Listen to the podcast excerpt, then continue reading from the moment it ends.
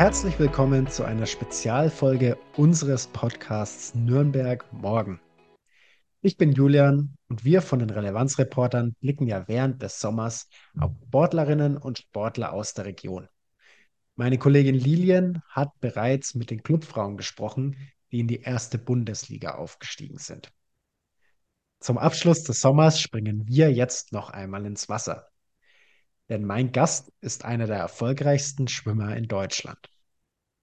Aliso Engel wohnt in Nürnberg und hat in den vergangenen Jahren eine Goldmedaille nach der anderen nach Hause gebracht. Er hat seit seiner Geburt eine Sehbehinderung und ist deshalb im Parasport aktiv. 2021 hat er in Tokio die Goldmedaille gewonnen. 2019, 2022 und 2023 ist er außerdem Weltmeister geworden. Und Europameister war er vor zwei Jahren auch schon. Hi Taliso, schön, dass du da bist und dir die Zeit nimmst, mit uns heute im Podcast zu sprechen. Hi. Du bist sehr erfolgreicher Paraschwimmer, Weltmeister, Paralympicsieger, Europameister. Wie wird man denn zu so einem guten Sportler? Ich glaube, das ist einfach viele Jahre Training und viel harte Arbeit und natürlich auch ein bisschen Talent, würde ich sagen, aber ich glaube, viel macht da schon das Training aus. Wir möchten heute sprechen über dich, über deinen Werdegang, auch natürlich über den Parasport und die Bedeutung für die Sportwelt in Deutschland, aber auch für die Gesellschaft. Vielleicht kannst du mal kurz deinen Werdegang skizzieren. Wie bist du zum Sport gekommen und was hast du seitdem erlebt? Also zum Sport gekommen bin ich ganz ursprünglich als kleines Kind ähm, durch einen Schwimmkurs einfach. Meine Mama wollte immer, dass ich gut schwimmen kann und dass sie sich einfach keine Sorgen machen muss, wenn wir mal irgendwo am Meer oder an einem See im Urlaub sind. Und ich hatte schon immer sehr viel Spaß als kleines Kind im Wasser. Also man hat mich da immer schwierig rausbekommen. Und ja, deshalb bin ich dann dabei geblieben und ja, bin dann irgendwann in den Verein gewechselt. Als ich nach Nürnberg gezogen bin, zum ersten FCN dann gewechselt. Und ja, so hat sich das weiterentwickelt. Ich habe dann nebenbei noch eine Zeit lang Fußball gespielt an der Blinden- und Sehbehindertenschule in Nürnberg, in Langwasser. Und ja, aber irgendwann wurde das Training vom, vom Schwimmen einfach immer mehr, dass ich quasi keine Zeit mehr fürs Fußball hatte und Schwimmen hat mir auch irgendwie mehr Spaß gemacht. Ja, und dann ging es immer so weiter, ähm, die ersten größeren Wettkämpfe, deutsche Meisterschaften, bis hin jetzt zur WM, EM und zu den Paralympics.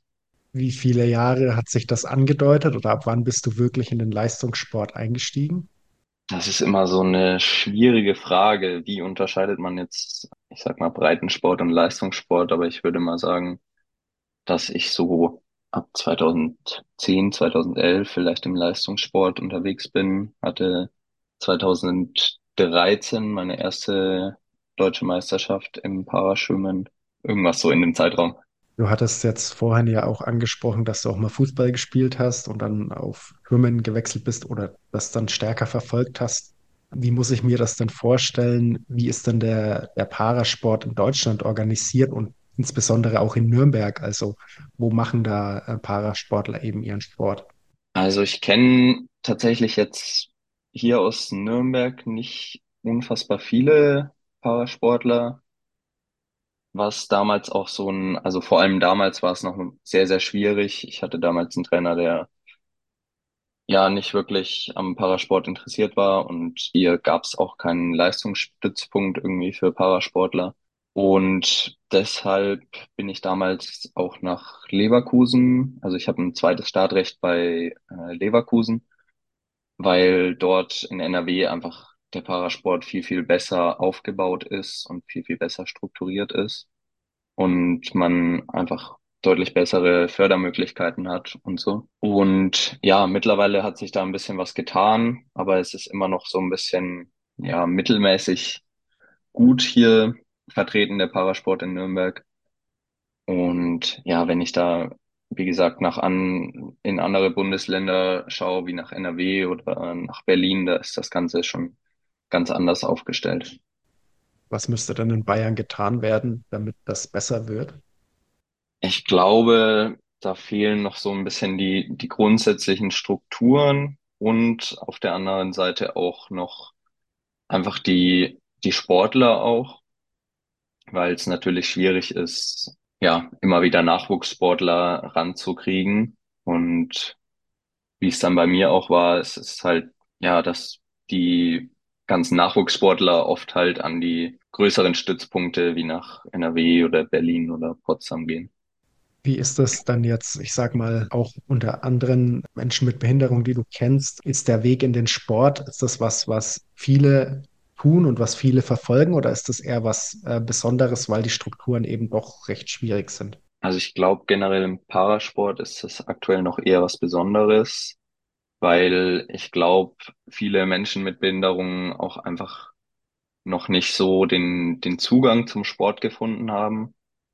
Und das ist auch was, woran wir in Deutschland gerade sehr, sehr stark arbeiten, dass man Sport für Menschen mit Behinderungen einfach deutlich zugänglicher macht und ja, quasi die mehr dazu bewegt, sich sportlich zu betätigen. Wie hast du denn selbst den Zugang zu der Sportart gefunden? Also hattest du da am Anfang Hemmungen oder bist du aufgrund, dass es sehr früh war, schon ganz natürlich in den Sport reingewachsen? Also Hemmungen hatte ich eigentlich nie wirklich und ich bin damals zum Paraschwimmen gekommen durch den Michael Heuer von der Blinden- und Sehbehindertenschule, wo ich eben dann auch Fußball gespielt habe. Das war damals der Betreuer von der Elena Kraftzow, sagt dir bestimmt auch was, auch eine sehr erfolgreiche Paraschwimmerin. Und ja, die hat damals noch in Nürnberg trainiert und war eben, ja, hatte eben den Michael Heuer als Betreuer. Und der hat dann eben mal gesagt, du komm noch mal mit zur deutschen Meisterschaft im Paraschwimmen und so bin ich da ja reingerutscht, sage ich mal. Dann blicken wir vielleicht mal ein bisschen auf die Gegenwart. Wie sieht denn aktuell dein Leben aus mit dem Sport? Also mein Trainingsalltag aktuell sieht so aus, dass ich ja um die zehn Einheiten pro Woche habe. Also ich habe quasi ähm, auch öfter zweimal am Tag Training und habe quasi Sonntag immer komplett frei. Und ja, von daher ist mein Tag da schon immer gut vollgestopft. Ich habe 2022 dann noch mein Abi fertig gemacht und war da in der Schule dann sehr, sehr gut beschäftigt mit Schule und Leistungssport. Das war schon teilweise echt fast ein bisschen viel, aber ich habe es irgendwie hinbekommen. Und ja, jetzt wird dann bei mir im Herbst das Studium losgehen und dann kommt auch da wieder eine Komponente hinzu, wo ich nochmal mehr Zeit investieren muss und dann wird es bestimmt nochmal ein bisschen stressiger, aber ich denke, wenn ich die Schule irgendwie mit dem Sport unter einen Hut bekommen habe, dann kriege ich das mit dem Studium auch hin. Ja, vielleicht da gleich anschließend die Frage, wie ist das denn im Parasport? Also kann man von seiner Sportart leben? Du bist jetzt Weltmeister, Paralympicsieger. Ist das dann eher noch was, was nebenbei oder wo man sich auch noch anderweitig orientieren muss? Das kommt immer so ein bisschen auf die, ja, auf die Ausgangssituation an, ob man jetzt schon alleine lebt, eine eigene Wohnung hat oder ob man noch irgendwie bei den Eltern zu Hause lebt. Äh, grundsätzlich ist es aber so, dass es schon relativ schwierig ist, jetzt zu sagen, ja, man kann seinem, von seinem Sport leben und man kann dadurch alles finanzieren. Bei mir, ich bin jetzt in der glücklichen Position, dass ich noch mit meiner Mama in einer Wohnung wohne und daher ja quasi keine, keine Mietkosten habe und das alles noch relativ entspannt ist. Aber sobald ich irgendwie ausziehe oder dann meine eigene Wohnung habe, muss ich auch ein bisschen schauen, wie ich mit dem Geld haushalte. Du hattest jetzt im August Schwimm-WM, wie ist die gelaufen? Die lief eigentlich dafür, dass ich eine nicht ganz so rundlaufende Saison hatte, lief die WM eigentlich relativ gut. Ich bin meine zweitschnellste Zeit über die 100 Meter Brust geschwommen, die ich jemals geschwommen bin und konnte meinen Titel damit auch verteidigen. Die anderen Strecken liefen dann ja auch gut. Ähm, es gab einmal einen kleinen Durchhänger bei den fünf, äh, bei den 100 Kraul. Bei den 50 Kraul und bei den 200 Lagen lief es aber eigentlich, ja, wie gesagt, für die Saison schon ganz gut. Ja, ich bin ganz erstaunt darüber, welche Medaillen und Erfolge du vorzuweisen hast. Für mich als Amateursportler ist das ganz weit weg.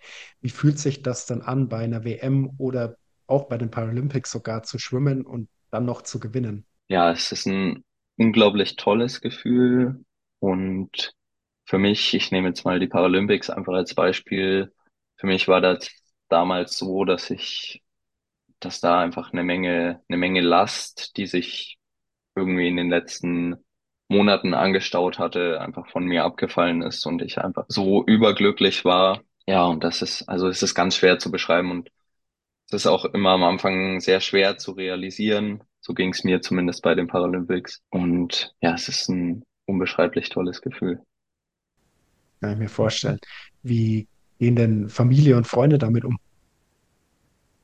Eigentlich ganz, ganz entspannt. Also alle natürlich sehr begeistert und stolz auch in einer Art und Weise.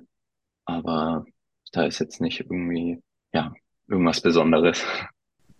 Würdest du aber sagen, dass es im Parasport nochmal eine andere Art und Weise der Betreuung auch braucht oder auch der Unterstützung durch zum Beispiel die Familie? Ich glaube schon, ja. In, in manchen Fällen zumindest bei mir nicht unbedingt, weil ich ein relativ, ja, selbstständiger Mensch bin und vieles auch alleine hinbekomme. Aber es ist natürlich immer gut, Freunde und Familie an seiner Seite zu haben, die einen unterstützen, wenn es mal irgendwo hakt oder einmal ins äh, Training fahren oder irgendwo hin zu irgendwelchen Veranstaltungen begleiten. Das ist schon auf jeden Fall immer gut, da eine Familie im Hintergrund zu haben. Wie ist es denn im Parasport allgemein? Du warst jetzt bei den Paralympics. Das ist ja, da liegt relativ viel Augenmerk auch von der Öffentlichkeit drauf. Merkst du, dass das Interesse an Parasport insgesamt steigt? Würdest du dir wünschen, dass es noch größer wird oder was kann man da tun? Also generell ist es so, dass sich da in den letzten Jahren schon viel verändert hat, was die, was die Aufmerksamkeit von Parasport allgemein angeht. Ähm, jetzt gerade bei den Paralympics merkt man es natürlich extrem, dass da das Interesse einfach gestiegen ist und ja, aber grundsätzlich ist es so, dass das Interesse schon noch höher sein könnte und dass man da schon noch einen deutlichen Unterschied zum olympischen Sport oder zu anderen Sportarten wie zum Beispiel Fußball ähm, ja sieht. Und ja, es ist natürlich für uns olympische und paralympische Sportler schon immer so, dass alle vier Jahre so ein so ein großer Aufmerksamkeitsschwung kommt, der dann aber auch relativ schnell wieder wieder abflacht und dann ja quasi erst zu den nächsten Olympischen oder Paralympischen Spielen wiederkommt. Also das merkt man schon sehr. Beispiel im nächsten Jahr finden die nächsten Paralympics statt. Du hast dich ja schon qualifiziert durch den WM-Erfolg, oder? Ja, so richtig qualifiziert noch nicht. Das, also unser Quali-Zeitraum ist erst, geht erst ab Dezember, glaube ich, los. Ich will jetzt nichts Falsches sagen, aber ich glaube, es ist Dezember rum. Und bei uns ist das so, dass wir uns gar nicht richtig, also wir können uns schon qualifizieren, aber es ist so, dass wir erstmal jetzt Startplätze quasi für Deutschland sammeln. Also ich habe jetzt mit meiner Goldmedaille quasi einen Startplatz für einen männlichen Athlet ähm, für die Paralympics erschwommen. Und ja, genau.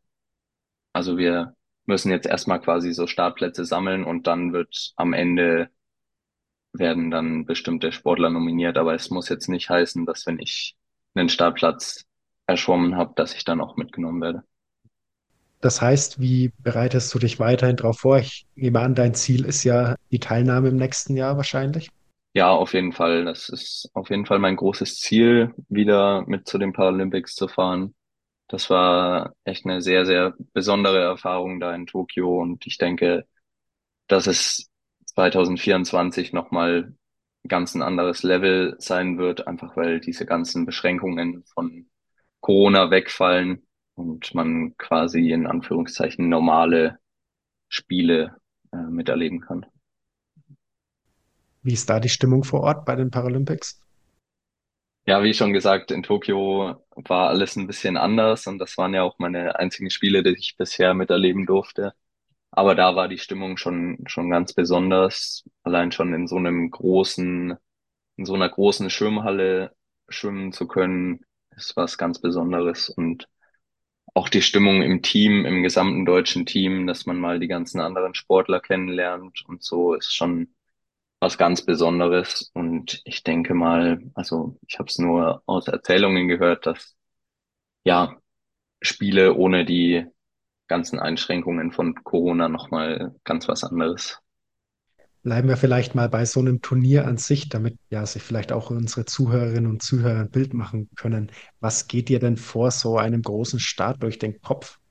Ehrlich gesagt nicht, nicht wirklich viel. Ich bin da jemand, der sich da nicht irgendwie verunsichern lässt oder so. Ähm, ich gehe vielleicht noch mal im Kopf mein Rennen durch, aber dann ist einfach nur Fokus und eigentlich über versuchen über nichts mehr irgendwie nachzudenken, so dass man mit freiem Kopf einfach schwimmen kann. Wie bewegst du dich im Wasser? Wie kommst du denn da zurecht? Ich komme eigentlich im Wasser sehr, sehr gut zurecht.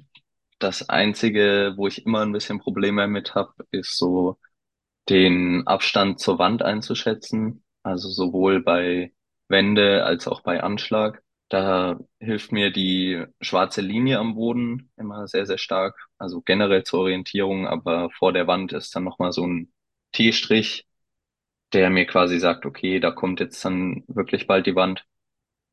Und ja, aber generell komme ich eigentlich schon gut zurecht. Ich glaube, es wäre nochmal was ganz was anderes, wenn ich jetzt gar nichts sehen würde. Weißt du, wie sich Sportler, die gar nichts sehen, dann da fühlen? Also ich glaube, wenn man bei Blindensportlern ist es ja so, dass man von einem Trainer außen quasi kurz auf die Schulter auf, oder auf den Kopf mit einem Stab getippt wird. Und wenn man da ein gut eingespieltes Team mit dem Trainer ist, dann kann man sich da, glaube auch relativ sicher fühlen. Und ähm, ja, wie gesagt, man muss sich halt auf den Trainer verlassen können. Aber also ich habe es selber noch nie ausprobiert, irgendwie mal mit einer schwarzen Brille oder so zu schwimmen. Aber ich stelle es mir sehr, sehr schwierig vor. Danke schon mal, dass du uns den Einblick gegeben hast. Wir haben vorhin schon über die Paralympics im nächsten Jahr gesprochen. Was sind denn deine Ziele im Schwimmsport noch? Also mein nächstes größeres Ziel sind natürlich die Paralympics 2024 und da auch wieder eine Medaille zu gewinnen. Das wäre schon ein sehr, sehr großes Ziel für mich. Und ansonsten, ja, geht's für mich hauptsächlich drum, mich weiter zu verbessern, neue Bestzeiten zu schwimmen und ja, vielleicht meine eigenen Weltrekorde zu brechen. Das wäre schon, wäre schon toll. Diesem Ziel danke ich mich dafür, dass du dir die Zeit genommen hast, im Podcast zu sprechen und wünsche dir auch weiterhin viel Erfolg auf deinem Weg. Sehr gerne. Vielen Dank. Taliso wird übrigens auch von der Nürnberger Initiative Der Goldene Ring gefördert, die Nürnbergs Top-Talente aus dem Sport unterstützt. Wenn du noch mehr zu Taliso und seinem Werdegang erfahren willst, dann findest du dort auch einen Steckbrief, ganz einfach unter www.der-goldene-ring.com. Jetzt würde ich mich freuen, wenn du den Podcast auf deiner Lieblings-Streaming-Plattform bewerten könntest. Und falls du es noch nicht bist, werde gerne Mitglied unserer wachsenden Relevanzreporter-Community. Das geht schon ab 8 Euro im Monat und du ermöglichst uns damit auch künftig den besten Lokaljournalismus für die Region zu machen. Wenn du mal in unsere Inhalte reinschnuppern möchtest, dann abonniere gerne unseren kostenlosen Relevanzbrief Newsletter unter www.relevanzreporter.de. Dort bekommst du dann einen Einblick in die wichtigsten Themen der Region. Bei uns geht es in der nächsten Woche weiter mit einer regulären Folge von Nürnberg Morgen. Auch mein Kollege Philipp ist dann wieder aus der Sommerpause zurück und spricht zusammen mit mir über das Wichtigste der kommenden Zeit. Mach's gut und bis bald.